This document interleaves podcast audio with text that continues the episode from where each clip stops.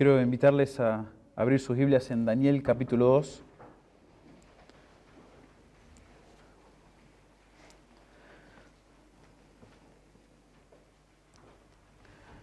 Y mientras abren acá Daniel capítulo 2, eh, una cosa más, solo sigan orando por Alejandro, que, que está predicando allí en Paraguay para una iglesia hermana nuestra.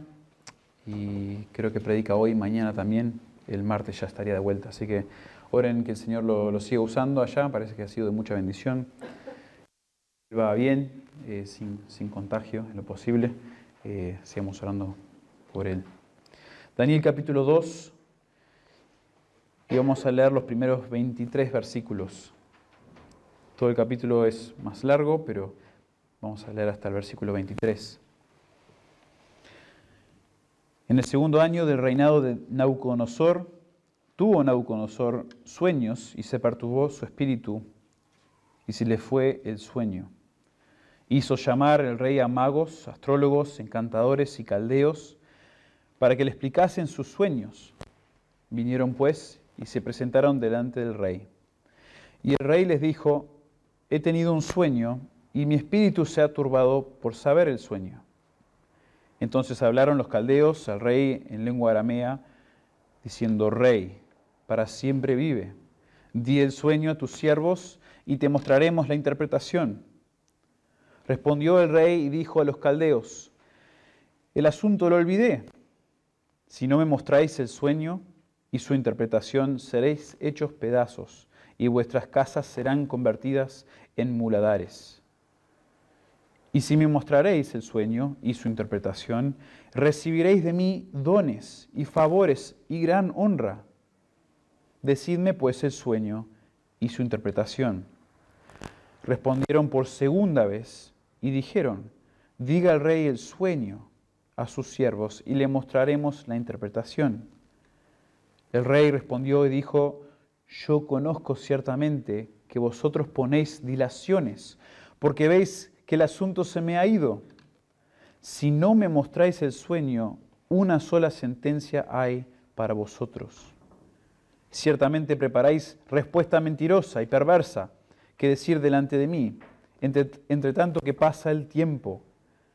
Decidme pues el sueño para que yo podéis dar su interpretación. Los caldeos respondieron delante del rey y dijeron, no hay hombre sobre la tierra que pueda declarar el asunto del rey. Además de esto, ningún rey, príncipe ni señor preguntó cosa semejante a ningún mago, ni astrólogo, ni caldeo, porque el asunto que el rey demanda es difícil y no hay quien lo pueda declarar al rey, salvo los dioses, cuya morada no es con la carne. Por esto el rey, con y con gran enojo mandó que matasen a todos los sabios de Babilonia. Y se publicó el edicto de que los sabios fueran llevados a la muerte, y buscaron a Daniel y a sus compañeros para matarlos. Entonces Daniel habló sabia y prudentemente a Arioc, capitán de la guardia del rey, que había salido para matar a los sabios de Babilonia.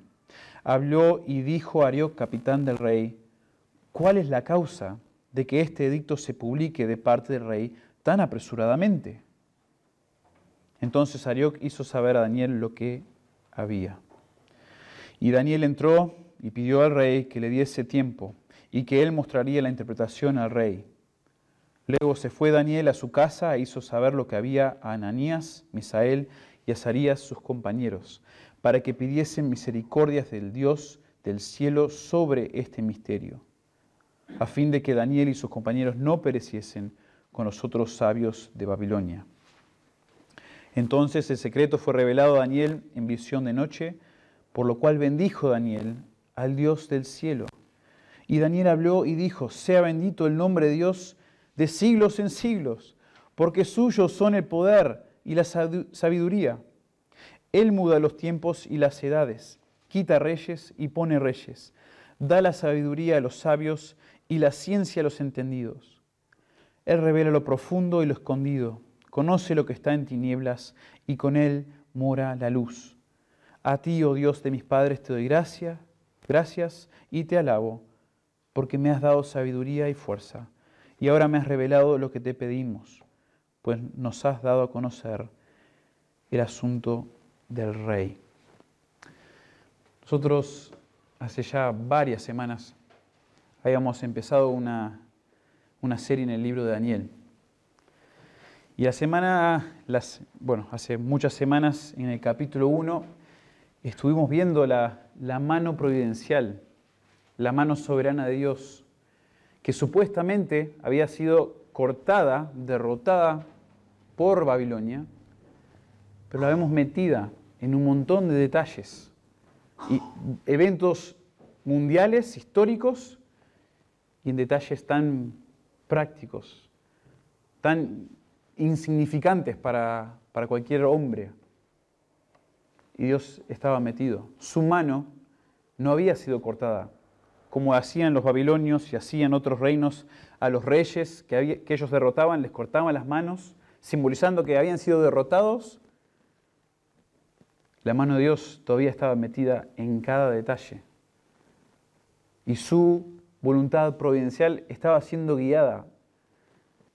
Eso es algo realmente obvio en el texto, lo vimos en el capítulo 1 con, con varios versículos resaltando que Dios estaba ahí, Dios daba, Dios daba favor a los ojos de, del rey y de las personas involucradas, Dios les daba dones para poder resaltar en sabiduría y en inteligencia. Y Dios aún dio a Israel, su propio pueblo, en las manos de Nabucodonosor. Entonces, la providencia, la soberanía de Dios en el libro de Daniel sabemos que es un tema principal.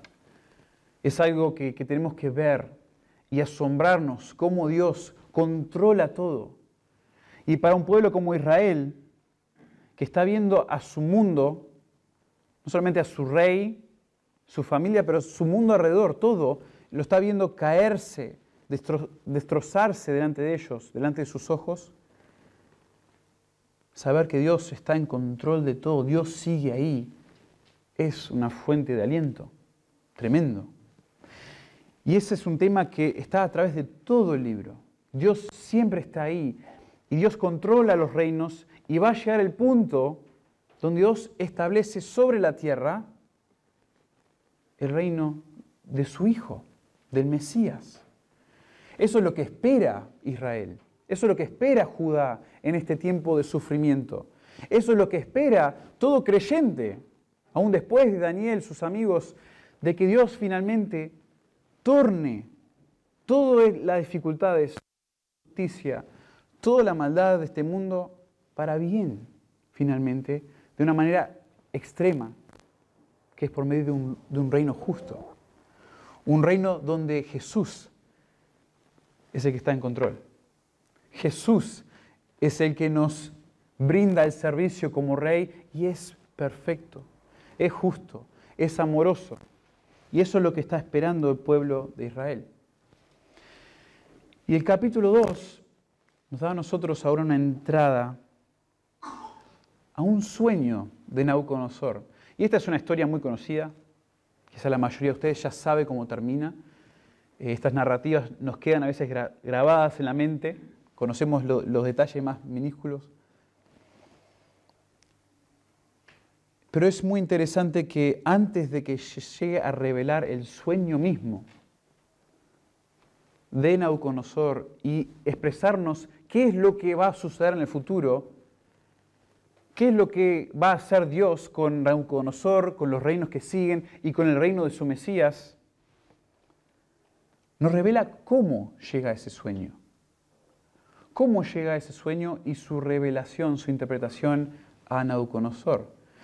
Y los primeros 23 versículos que recién leímos no nos dan la revelación, no nos dan la interpretación de lo que soñó Nabucodonosor allí un día, sino que nos describe cómo llega. Y eso es otra cosa muy importante del libro de Daniel.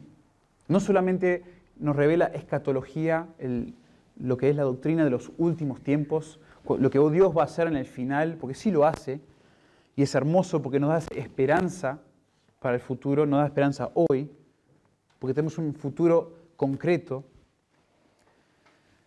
Pero Daniel es singular, este libro es singular porque también nos enseña sabiduría en sus palabras. Fíjense que llegando a esa revelación, llegando a esa interpretación, nos muestra una diferencia en este texto a propósito entre cómo Nabucodonosor responde ante los inconvenientes, ante la incertidumbre en su vida y cómo después Daniel responde. Y ahí nos da una tremenda lección. Dios nos quiere revelar aquí en medio de esta narrativa con tantos detalles que va a llegar a una explicación tan profunda de los eventos futuros, Dios nos da una revelación muy práctica para decir, miren el ejemplo de Daniel.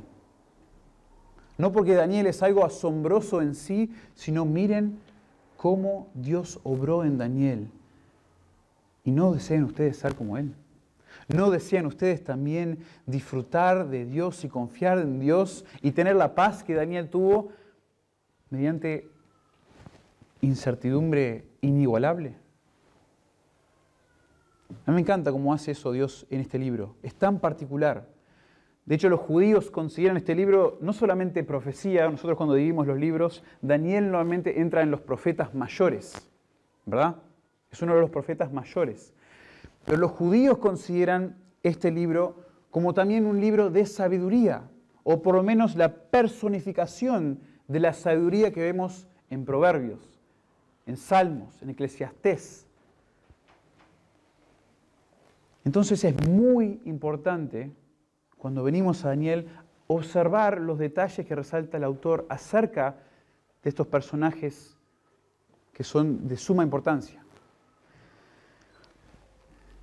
Ahora, quiero decirles con, cuidado que no debemos hacer eso en cualquier texto del Antiguo Testamento. A veces esa es la única manera que personas leen Antiguo Testamento y van y leen sobre Abraham, y van y leen sobre David, y todo lo que ellos hacen lo interpretan como, bueno, entonces yo tengo que ser como David, y yo tengo que ser como Abraham.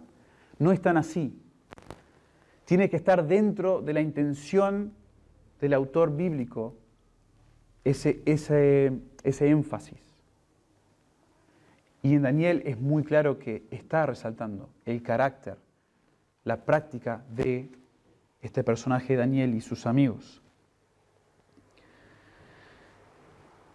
Y creo que el texto de, hoy, hermanos, sabiendo estos detalles, cómo se interpreta Daniel, creo que el texto de hoy nos ayuda a nosotros a examinar cómo nosotros respondemos, reaccionamos ante las incertidumbres justamente se nos va a comparar y contrastar la reacción o la respuesta de Nauconosor con la de Daniel. Y entonces nosotros tenemos que ver los principios allí y decir, ¿cómo reacciono yo? Aún como creyente, a veces quizás reacciono como Nauconosor y no como Daniel. Y si reacciono como Daniel, o si quiero reaccionar como Daniel, ¿cómo llego a reaccionar así? Porque no es que Daniel de su propia fuerza reaccionó de esa manera, sino que él tenía un Dios grande, poderoso y sabio a quien miraba y en quien confiaba. Hermanos, yo sé que en sus vidas, como en la mía, seguramente hay y han habido en estos meses, quizás de una manera singular, incertidumbres. Y yo uso esa palabra y a veces no quiero sonar muy ambiguo, lo uso porque siento que a veces embarca o abarca todo lo que es dificultades, inconvenientes, frustraciones, conflictos, pero todo trae cierta incertidumbre. ¿Qué va a pasar ahora que me peleé con mi mamá, con mi papá, con mi esposo, con mi esposa? ¿Qué va a pasar ahora que estoy ajustado a fin de mes? o que no tengo trabajo, o que tengo una deuda tremenda, llegando de un extremo a otro, a veces cosas pequeñas, cosas enormes, pero todos son a veces inconvenientes, incertidumbres. Y si hay algo que la Biblia nos dice sobre las incertidumbres, es que no son algo negativo necesariamente. Pueden parecer negativo, pero resaltan y revelan estas incertidumbres, ¿qué es lo que hay dentro de nosotros? ¿Qué es lo que está pasando en nuestro corazón realmente? Si realmente confiamos en Dios o estamos realmente confiando en nosotros mismos, en nuestra propia sabiduría, como leíamos en Santiago 3, en la sabiduría nuestra o del mundo, que nos lleva a actuar de una manera errónea, equivocada, pecaminosa, como hace Nabucodonosor, o si estamos confiando en la sabiduría que viene de lo alto de Dios. Hay un autor que escribió un libro muy, muy conocido, muy famoso, llamado Transformados a su imagen. No sé si lo, han escuchado o lo conocen, pero en un momento de su libro, él hace una analogía que me parece muy útil. Habla de, de las lecciones que podemos aprender de una bolsa de té. Las lecciones de una bolsa de té. Y lo que hace este autor, usando esta analogía, es ilustrar cómo nosotros, siendo esa bolsa de té, cuando se nos mete en el agua, en el agua caliente, en una taza del agua caliente, que son las dificultades, las incertidumbres, los conflictos, esa agua caliente revela los contenidos de la bolsa de té. El agua caliente no determina el gusto o el color del té, sino que meramente revela lo que hay dentro de esa bolsa de té, los contenidos. Y así las dificultades, las incertidumbres, los inconvenientes son como el agua caliente que activa y revela lo que realmente hay dentro nuestro, lo que hay, lo que es nuestra vida espiritual. Y si nuestra vida se caracteriza por responder a las incertidumbres, si lo que se revela al echar sobre nuestras vidas esa agua caliente de las incertidumbres, dificultades, termina siendo casi siempre frustración, enojo y otros tipos de, de pecados, quizás está revelando que no estamos confiando en Dios en su soberanía, en su poder y su sabiduría. Porque hermanos, nosotros no debemos leer y ver ahora la vida de Daniel y decir, wow, qué hombre de Dios, cómo me gustaría ser como él. Pero está en otra, en otra dimensión espiritualmente, a otro nivel. Pero Dios no funciona así con sus santos. Dios no limita a nadie en su espiritualidad. Nosotros, en un sentido, limitamos a Dios por medio de nuestra incredulidad y nuestro corazón duro ante su palabra. Así es como nuestra vida espiritual es limitada. Entonces, hermanos, con esa, con esa idea de que las incertidumbres, las dificultades, los inconvenientes, las frustraciones en nuestra vida son buenas al final, son necesarias para revelarnos nuestras vidas. Quiero entrar ahora al pasaje y pensar y evaluar dónde está puesta mi confianza. ¿Está puesta en el poder y la sabiduría del mundo o mía propia?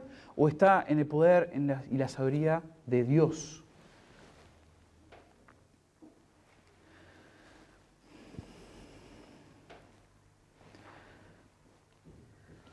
va a ser muy interesante observar las diferentes reacciones en este capítulo a, las, a los inconvenientes, a las incertidumbres, y, de allí nosotros poder sacar algunos principios. Y hoy quiero ver este pasaje en tres principios, tres principios que debemos tener en cuenta al enfrentar la incertidumbre. Primero vamos a ver ahora, si ven conmigo en los primeros, más o menos los primeros 14 versículos, primer principio sobre cómo enfrentar la incertidumbre es esto, que la dependencia en el poder y la sabiduría del mundo para resolver nuestras incertidumbres resulta en ansiedad y desesperación. La dependencia en el poder y la sabiduría del mundo para resolver incertidumbres resulta en ansiedad y desesperación. Y este principio lo vemos en el ejemplo negativo de Nauconosor. Porque fíjense que le aparece la incertidumbre a Nauconosor en el versículo 1, donde dice, en el segundo año del reinado de Nauconosor, tuvo Nauconosor sueños y se perturbó su espíritu y se le fue el sueño. El sueño que tuvo Nauconosor, que no podemos saber bien si se olvidó o no, porque en un momento parece decir que se le fue el sueño, de qué se trataba realmente, pero en su momento lo dejó atónito, lo dejó preocupado, muy preocupado, por él mismo, por su reino. Y lo que hace es acudir inmediatamente a todos los sabios de su corte. Y si se fijan ahí, a todos los que llama, realmente creo que al incluir todas estas personas, el texto nos está mostrando, él acudió a toda la sabiduría humana posible dentro de su reino. Hizo llamar el rey a magos, perdón, hizo llamar el rey a magos, astrólogos, encantadores y caldeos para que le explicasen sus sueños. Vinieron pues y se presentaron delante del rey. La lista de asistentes aquí incluye todos los estudiosos, expertos, dotados y aquellos que acuden a espíritus malignos para aconsejar al rey. Toda sabiduría humana, ahí, frente a él, era el rey. Uno lee este texto y dice, bueno, ¿hay algo mal con eso? No, no hay nada mal de pedir consejo, pedir que alguien te ayude, saber qué está pasando, por qué están pasando estas cosas. En el caso de él, ¿qué, de qué se trata este sueño. Algo que sí podríamos resaltar, que estuvo mal, que es pecaminoso, es que en Deuteronomio 18 y en otros pasajes del Antiguo Testamento se condena el buscar el consejo de alguno de estos hombres, de lo que hacían ellos. Varios de estos practicaban oficios prohibidos en la ley de Moisés. Muchos acudían al poder de Satanás para obrar sus encantos y revelar sueños. Pero bueno, Nauconosor se, enfrenta a esta incertidumbre y los sabios obviamente le piden que le revele el sueño. Y empezamos a ver, y recuerden que estamos viendo el ejemplo o la vida de Nauconosor como un ejemplo negativo, empezamos a ver frente a su incertidumbre por su situación, él depende de poderes y de sabiduría humana o de su propia sabiduría y se empieza a desesperar, desesperar. Empieza a entrar la ansiedad. El sentido de impotencia de Nauconosor frente a la incertidumbre resulta en desesperación. Al punto, hermanos, fíjense que al punto de empieza a condenar inmediatamente a los hombres si no le dan el sueño. Versículos 5 y 6. Respondió el rey y dijo a los caldeos, el asunto lo olvidé. Si no me mostráis el sueño y su interpretación, seréis hechos pedazos y vuestras casas serán convertidas en muladares. Y si me mostrares el sueño y su interpretación, recibiréis de mí dones y favores y gran honra. Decime pues el sueño y su interpretación. Básicamente les dijo, yo les voy a dar un montón de cosas, montón de, los voy a bendecir grandemente si me dan el sueño, pero si no, los destrozo ya. Y de alguna manera, esta desesperación, esta ansiedad que está creciendo agresivamente en el rey Nabucodonosor es resaltada por el autor. Porque después cuando llega Daniel, Daniel la primera pregunta que hace es, ¿por qué tan apresurado este dicto del rey? Fíjense, está muy desesperado, está ansioso, está reaccionando en base a su confianza de que Él y la sabiduría humana enfrente de Él resuelvan la situación, ya.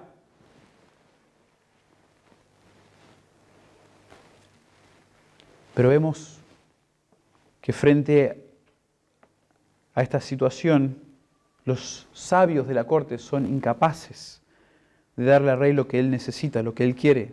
Sus mayores esfuerzos son limitados por su impotencia y por su falta de conocimiento.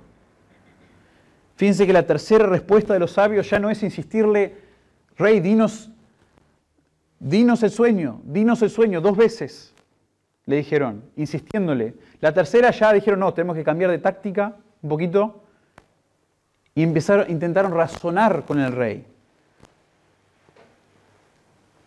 No hay persona que pueda revelar lo que él pide. Fíjense el versículo 10. Los caldeos respondieron delante del rey y dijeron, no hay hombre sobre la tierra que pueda declarar el asunto del rey. No hay persona, no hay hombre humano en la carne que pueda revelar esto. Segundo, le dicen, ningún rey, príncipe ni señor preguntó cosas semejantes a ningún mago, ni astrólogo, ni caldeo. Lo que pide es, nadie lo ha pedido antes, no hay precedente para esto. ¿Cómo vas a pedir esto? Nadie lo ha pedido. Y tercero, les dice, les dicen los sabios al rey, el asunto que el rey demanda, versículo 11, es difícil y no hay quien lo pueda declarar al rey salvo los dioses cuya morada no es con la carne. Ahí la palabra difícil tiene la idea en el arameo, y no les resalté esto, pero a partir del versículo 4 a mitad, cambia el texto en el original del hebreo al arameo, parece como para demostrar de alguna manera la autoridad, o sea que esto realmente estaba siendo presentado de esta manera, con este lenguaje, idioma, al rey, y para incluir quizás lo que era el gran mundo de ese tiempo, que ellos entendían y hablaban arameo, pero les dice, la demanda es difícil, es demasiado pesado para que los hombres puedan cargarlo. Es imposible. Y el hecho que los sabios de Babilonia estén admitiendo esto es alucinante. El punto de sus artes mágicas, de sus rituales, su astrología, era discernir la voluntad de los dioses y el resultado de eventos mundiales. Y de alguna manera aquí ellos confiesan que su sistema no funciona. Lo que el rey pedía requiere el poder y la sabiduría de una deidad, dicen ellos, de un dios. Y bueno, el resultado de que los sabios le hayan dicho esto al rey resultó en ansiedad y desesperación máxima. Su frustración fue tal que él alocadamente manda matar a todos los sabios de Babilonia, versículos 12 y 13. Y dice que él con ira y gran enojo, enojo feroz, tiene la idea en el original, mandó este dicto. Estaba tan ansioso, tan desesperado al haber confiado en esta sabiduría humana y en el poder humano, que al no recibir respuesta responde inmediatamente con enojo, con frustración. Ni esperó para ver si los sabios decían, bueno, rey, pensamos que es esto. No, ya. Y como les dije en el versículo 15, Daniel resalta que decidió el rey publicar. Versículo 15 dice, habló y dijo a Arioc, hablando de Daniel, ¿cuál es la causa de este dicto perdón, que este edicto se publique de parte del rey tan apresuradamente. Muy educado lo que hizo el rey.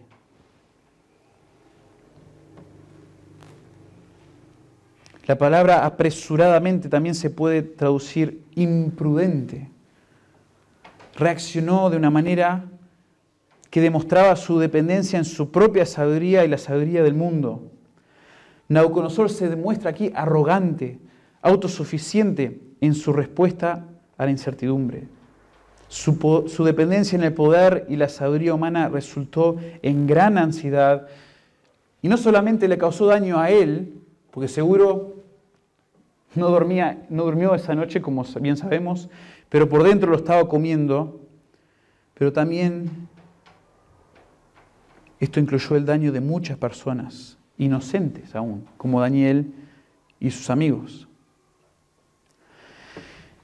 Y hermanos, es interesante cómo se resalta esta dependencia y la reacción de Nabucodonosor en este pasaje. Nuevamente, hay que tener cuidado de no resaltar cada actitud, cada reacción de una, de una persona en el Antiguo Testamento. Pero aquí es intencional las repeticiones.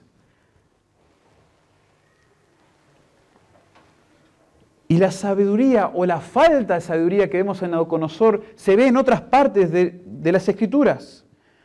Y nosotros cuando vemos esto, tenemos que pensar, hermanos, basado en nuestras reacciones, cuando aparecen las incertidumbres en nuestras vidas, ¿dónde está nuestra dependencia?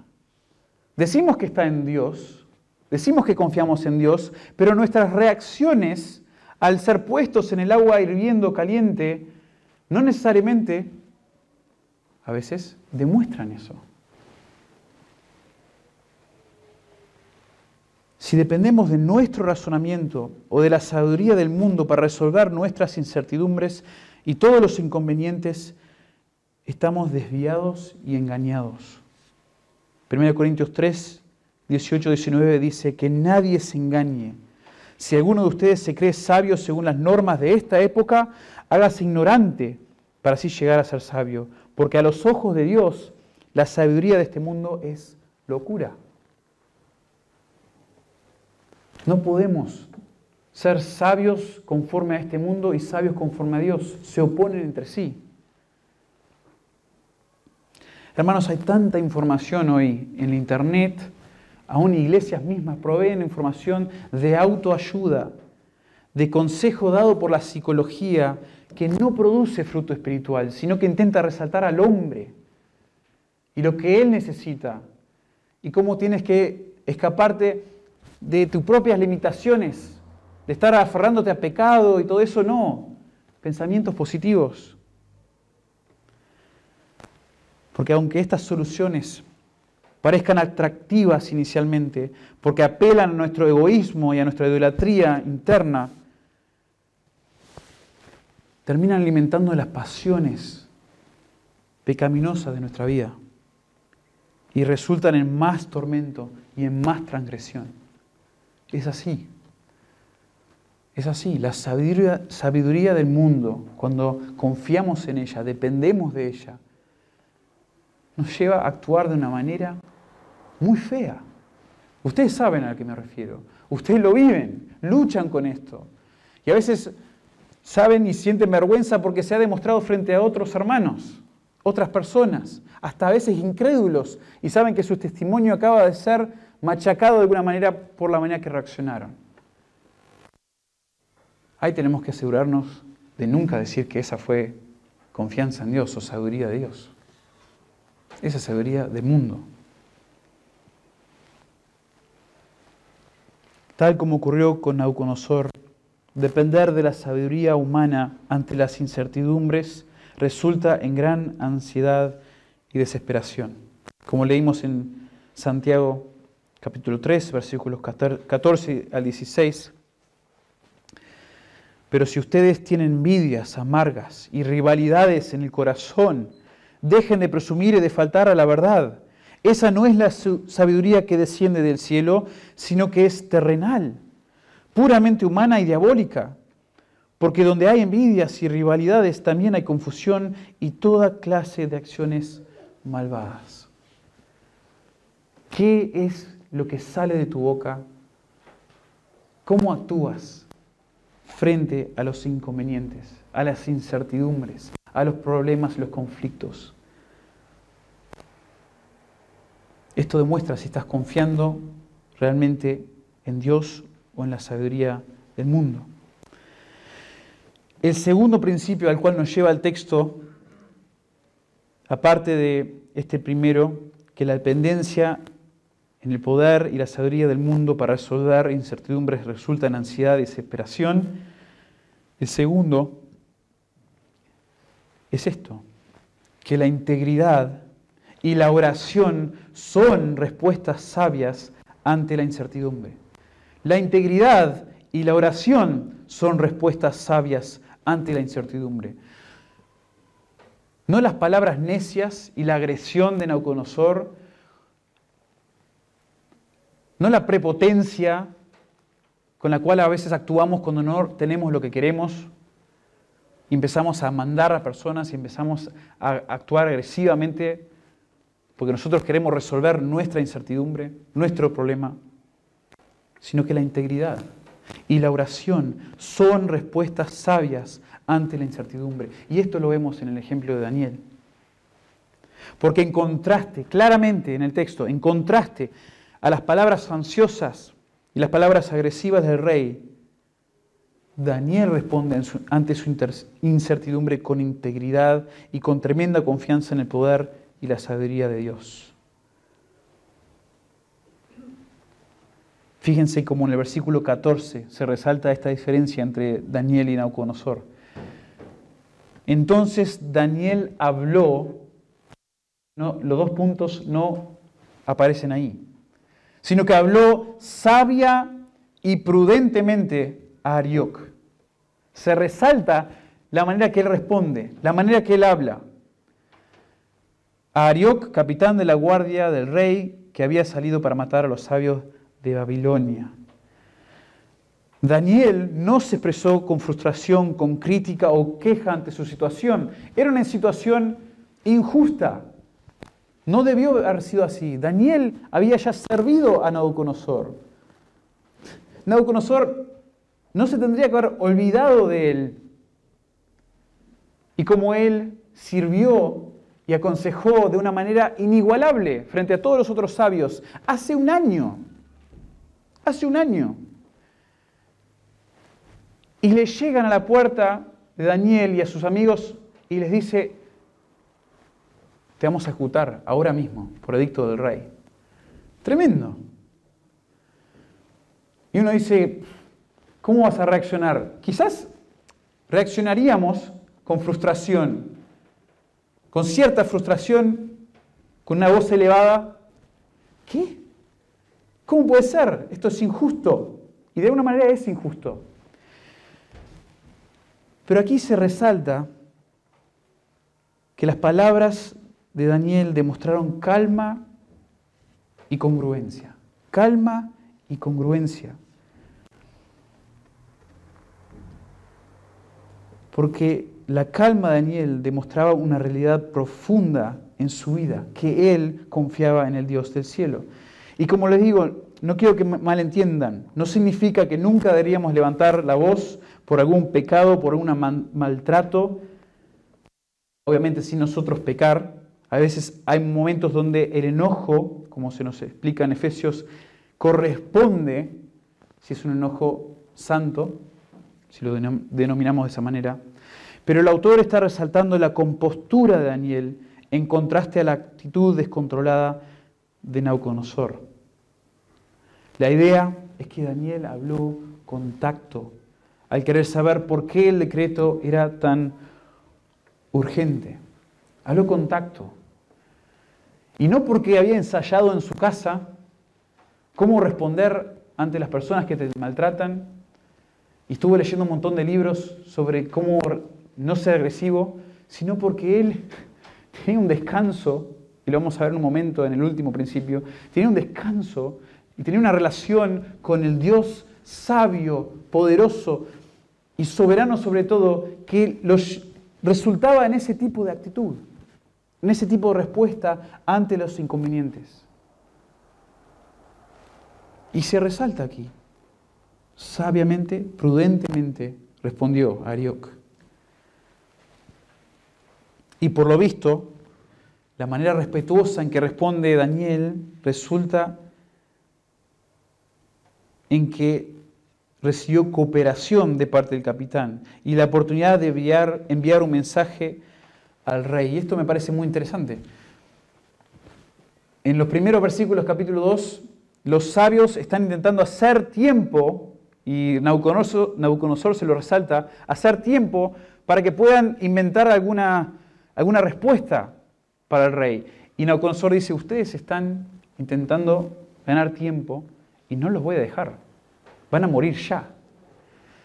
Y por medio de la respuesta de Daniel, nos parece decir acá el texto, piadosamente, sabiamente, él recibe cierta cooperación y respeto aún de parte del rey.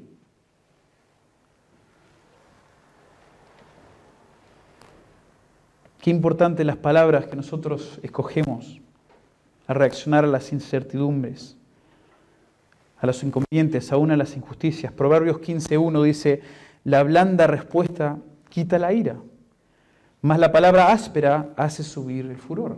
Quizás es ese principio, entre varios otros que vemos en Proverbios, que se está resaltando en esta narrativa de Daniel. Una respuesta suave, una respuesta tranquila, calmada, eso no quiere decir que a veces tenemos que ser intensos con personas que están haciendo las cosas mal. No digo que le digas, ya deja, deja por favor. ¿No ves que el pecado te está llevando a un lugar que no deberías ir, que te va a llevar a condenación? A veces no está resaltando que era, algo suave y que él era débil, sino que estaba respondiendo con compostura, con confianza en el Señor. Y el texto aparte de resaltar la integridad de Daniel, resalta el hecho que Daniel responde a este decreto del rey en oración, en oración. Dice el versículo 17, luego se fue Daniel a su casa e hizo saber lo que había a Ananías, Misael y Azarías sus compañeros, para que pidiesen misericordias del Dios del cielo sobre este misterio, misterio a fin de que Daniel y sus compañeros no pereciesen con los otros sabios de Babilonia. Y esto me parece tremendo, tremendo, porque no es solamente que Daniel, después de escuchar este edicto, entra a su casa y ora, Señor, por favor, dame la revelación ya, por favor, si no me van a matar. Lo cual sería entendible y se puede orar de esa manera, pero el texto nos dice que habló con Ananías, Misael, Azarías, compañeros, para pedir misericordia de Dios, compasión. Dios, muéstrame la misericordia que no merezco, muestra la compasión que no merezco. No acudieron a Dios con un espíritu de queja o demanda por sus derechos, tampoco con el propósito de conseguir la información que necesitaban como propósito principal, el propósito fue, en la oración, de acudir a la misericordia de Dios sobre ellos. Porque la única manera en que ellos podrían recibir la revelación del sueño del rey es por el favor compasivo de Dios. Hermanos, qué hermoso reconocer esto. Y quizás es clave para nosotros también responder ante todas esas incertidumbres todos los inconvenientes, todos los problemas, las frustraciones. ¿Por qué a mí Dios otra vez? Otra vez lo mismo. ¿Por qué esta persona? Porque cualquier bondad de Dios, cualquier resultado positivo a nuestra oración es por su misericordia y compasión y nada más. Qué hermoso que aún como su pueblo nosotros reconozcamos que cada, cada respuesta de Dios es por su pura misericordia y su compasión. Dios nunca está obligado a bendecirnos con lo que le pedimos. Y si lo hace es solo por su compasión. Nuevamente, esa palabra, compasión, misericordia, habla de una relación inmerecida. No te lo mereces y nunca te lo mereces. Es lo que está resaltando. Nunca deberíamos considerarnos tan dignos como para recibir el favor de Dios. Es siempre por gracia y siempre por misericordia. Pasando ahora a los últimos versículos de nuestro pasaje de hoy, versículos 19 hasta el 23, vemos un último principio al considerar las incertidumbres y cómo lidiamos con las incertidumbres. Y el último principio es este, que el Dios poderoso y sabio de la Biblia es la única fuente de confianza ante la incertidumbre. El Dios poderoso y sabio de la Biblia es la única fuente de confianza ante la incertidumbre. Como le dije al principio, uno lee estos pasajes, uno ve cómo se resalta la integridad y la oración de Daniel y dice, wow, qué vida íntegra. Qué hombre al inclinarse a orar por la misericordia de Dios, a reconocer que no es fortaleza propia,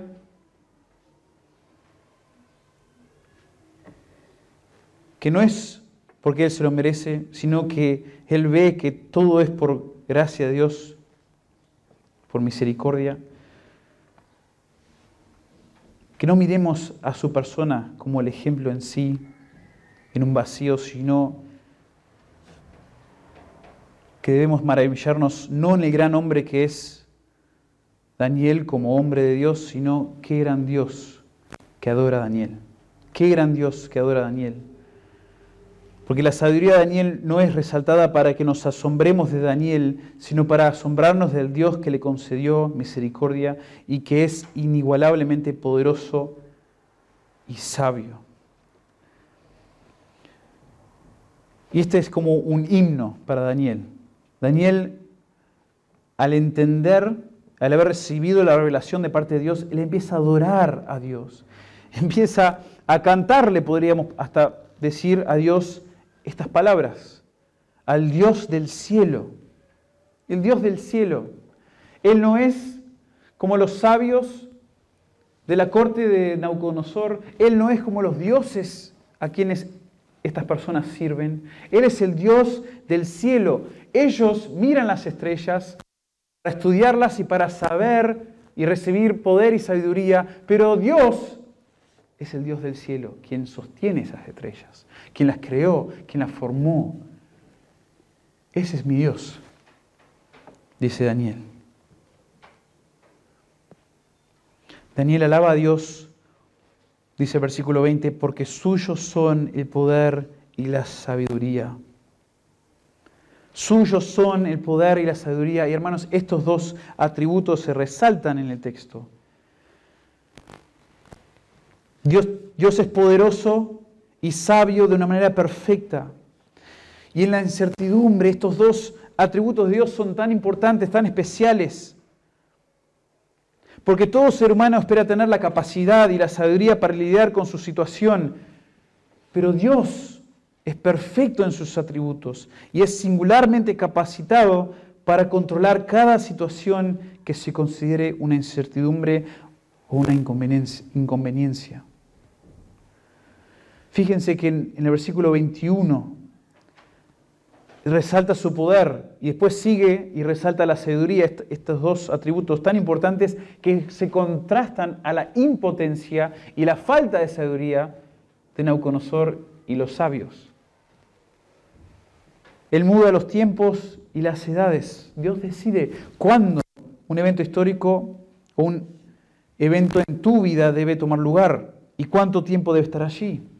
Esta pandemia a veces se siente que no termina más, pero Dios decidió, Dios permitió, Dios comenzó esta pandemia por decreto y continuará hasta que Dios determine.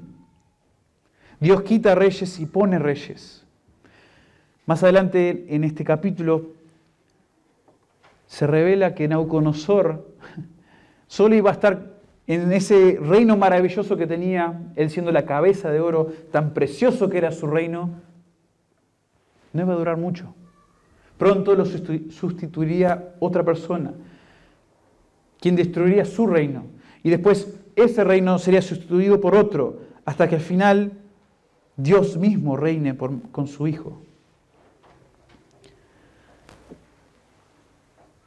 La la omnipotencia de Dios, el hecho que Él es infinitamente poderoso, es una fuente de fortaleza para el creyente.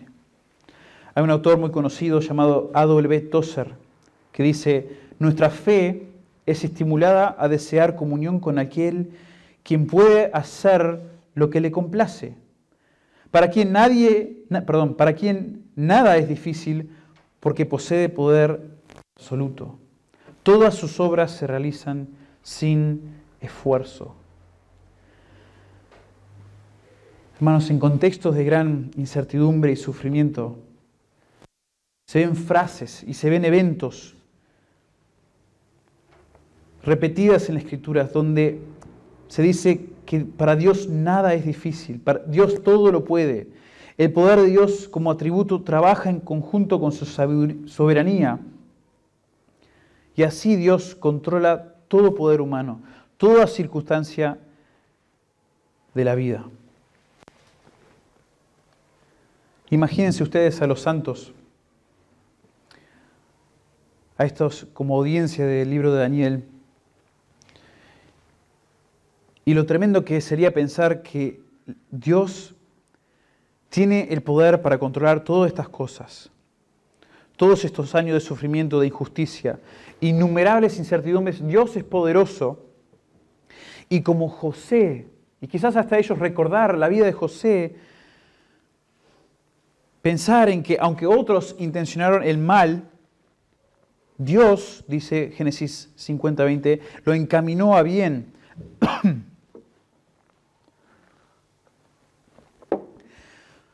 lo encaminó a bien para hacer lo que vemos hoy, para mantener en vida a mucho pueblo. La Biblia de las Américas lo traduce, vosotros pensasteis hacerme mal, pero Dios lo tornó en bien. Dios hace esto. Dios hace esto con las incertidumbres. Dios puede hacerlo. Algo que parece tan mal, tan malo en nuestras vidas, tan negativo, y a veces son cosas pequeñas. Dios lo torna para bien, Dios lo usa para bien. Así es que Dios obra, así obra en su poder. Por eso el poder de Dios se resalta en este pasaje, frente a la incertidumbre que Daniel estaba viviendo. Y la sabiduría, y solo lo, explico de manera más corta, la sabiduría sabemos que se refiere al conocimiento y el entendimiento infinito de Dios. El Salmo 147, 5, grande es el Señor nuestro y de mucho poder, y su entendimiento es infinito. La palabra infinito en sí resalta que no, no se le puede agregar nada. No hay modificador que se le pueda agregar a infinito. Dios no es muy poderoso o muy entendido o muy infinito. La palabra infinito, dice Tozer, describe lo que es único o singular. Ante la infinitud, lo único que podemos hacer es callar. Dios es infinitamente sabio, infinitamente conoce todas las cosas, entiende todas las cosas. Frente a esa sabiduría, dice Tozer, lo único que podemos hacer es callar. Daniel en su adoración a Dios expresa lo siguiente, es la sabiduría de los sabios y ciencia de los entendidos, básicamente de una manera irónica, diciendo que solo a quien Dios da sabiduría es realmente sabio, no como los sabios de Babilonia, que no pudieron discernir nada de estas cosas. Dios es el que hace sabio a la persona sabia. Y la verdadera sabiduría no es de este mundo sino que viene de Él. Él revela lo profundo y lo escondido, dice el texto, y conoce lo que está en tinieblas, y con Él mora la luz. Dios utiliza su conocimiento perfecto de las cosas inconcebibles por el hombre para guiarle a la luz. Isaías 42, 16 dice, y guiaré a los ciegos por camino que no sabían. Les haré andar por sendas que no habían conocido. Delante de ellos cambiaré las tinieblas en luz y lo escabroso en llanura. Estas cosas le haré y no los desampararé. Esta es la sabiduría de Dios, hermanos, que nos, en medio de todas las confusiones, en todas las incertidumbres, donde hay momentos de tiniebla, oscuridad en cuanto a nosotros entender qué está pasando, ¿por qué hice en esta situación? ¿Por qué se enojó conmigo? ¿Por qué ahora de repente sale con esto? ¿qué voy a hacer en esta tenerosidad de, de, mi, de mi deuda, de mi conflicto? Dios es tan sabio para poder guiarnos a través de todo eso, porque Él conoce todo perfectamente, infinitamente.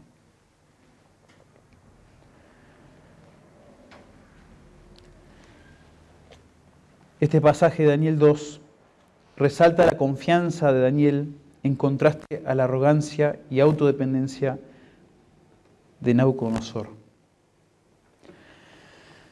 Hermanos, nosotros ante las incertidumbres de la vida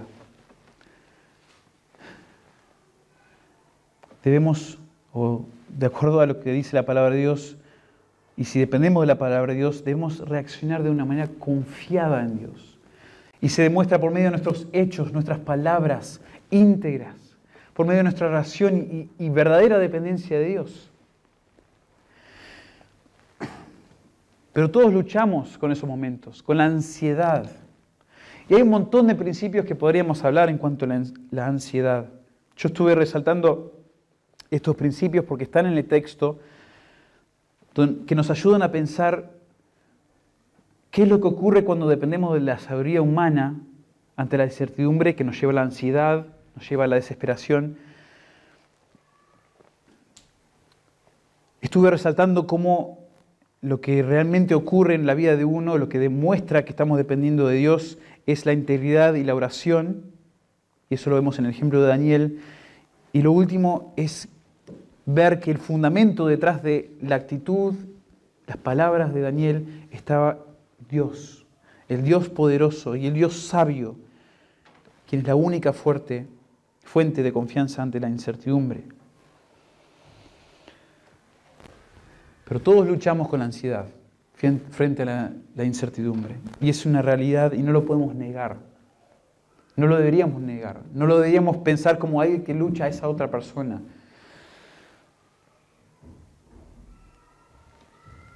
Pero batallamos la ansiedad, batallamos esta reacción pecaminosa a la incertidumbre con humillarnos ante el Señor, humillarnos ante Él. Y esto lo resalto con varios textos, pero resalto también porque Nabucodonosor justamente se destaca en Daniel por ser orgulloso, soberbio. Ante un Dios soberano, él fue y continuó siendo soberbio.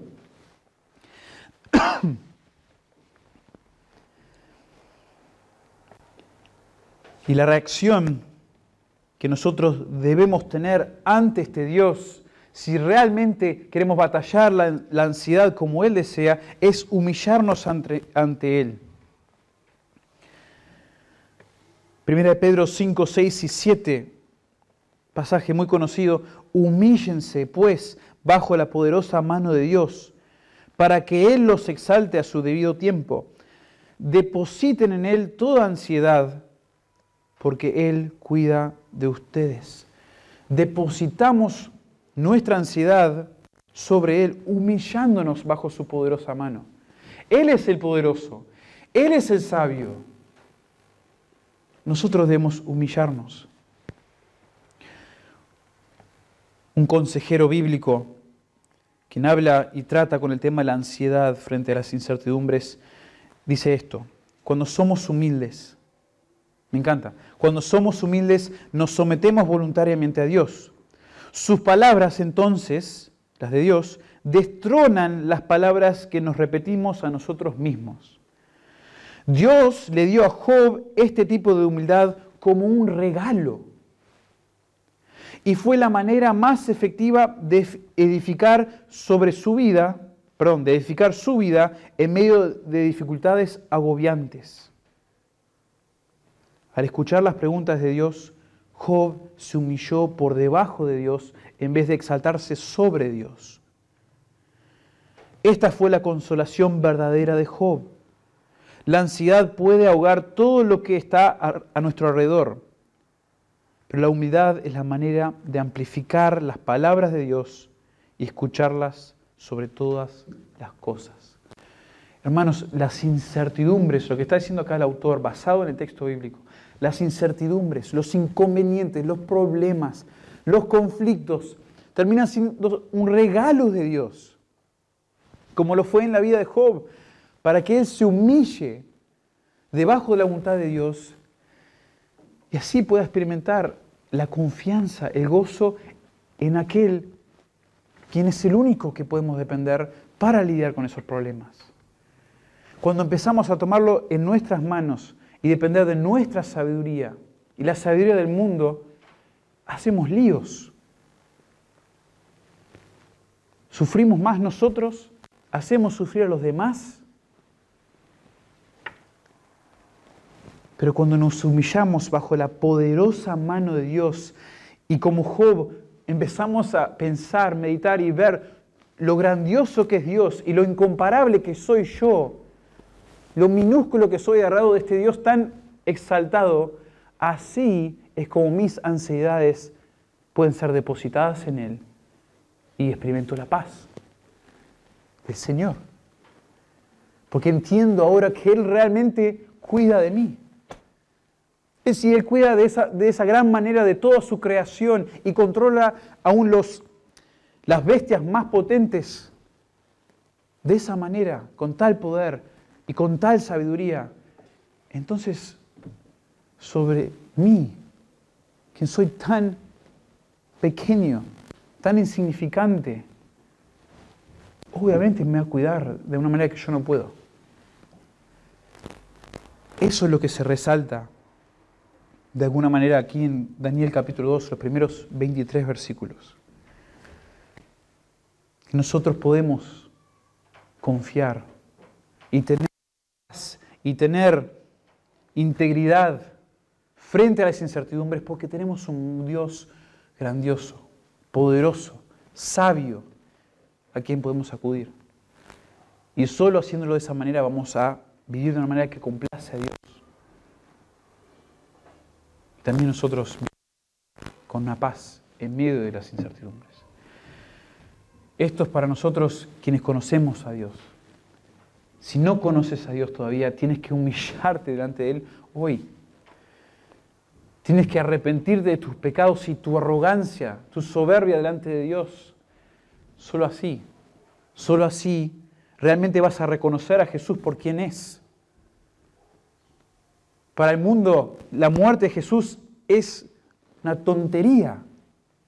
Que Dios se encarne y muera, una tontería. Y que eso yo lo necesito para ser salvo, una tontería. Esa es la sabiduría del mundo. Se piensa ser más sabio de Dios.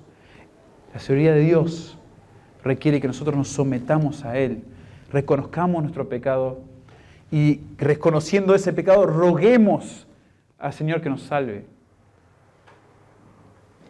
Y así llegamos a tener esta relación con el Dios poderoso, sabio y acceso a Él gozo incomparable.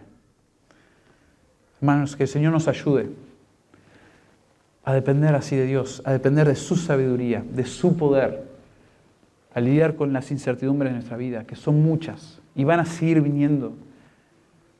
Van a seguir viniendo. Cosas que aún no esperamos, no sabemos cuándo vienen. Pero si sabemos que Dios está a favor nuestro y meditamos en eso, no importa. No importa porque Dios es infinitamente poderoso, infinitamente sabio. Vamos a orar.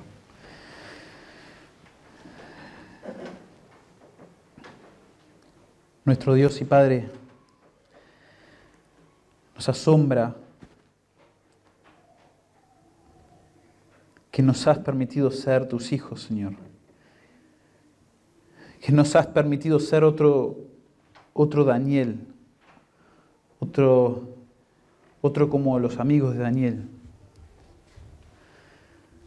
otro santo en tu reino, sobre quien inundas tu favor, tu compasión, tu misericordia. Señor, estás dispuesto a orar en nosotros día tras día lo haces, lo vas a hacer.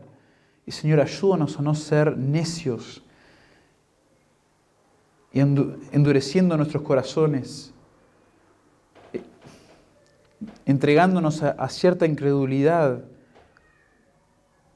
porque no queremos soltar nuestra autodependencia, nuestra arrogancia, nuestro deseo de controlar las cosas. Señor, ayúdanos a tener los ojos puestos en ti, Dios poderoso, Dios sabio sobre todo. Gracias porque te has revelado a nosotros. Gracias por esta revelación en el libro de Daniel. ¿Cómo podemos aprender, Señor, al contrastar la actitud de Nauconosor y la, actitud de Daniel?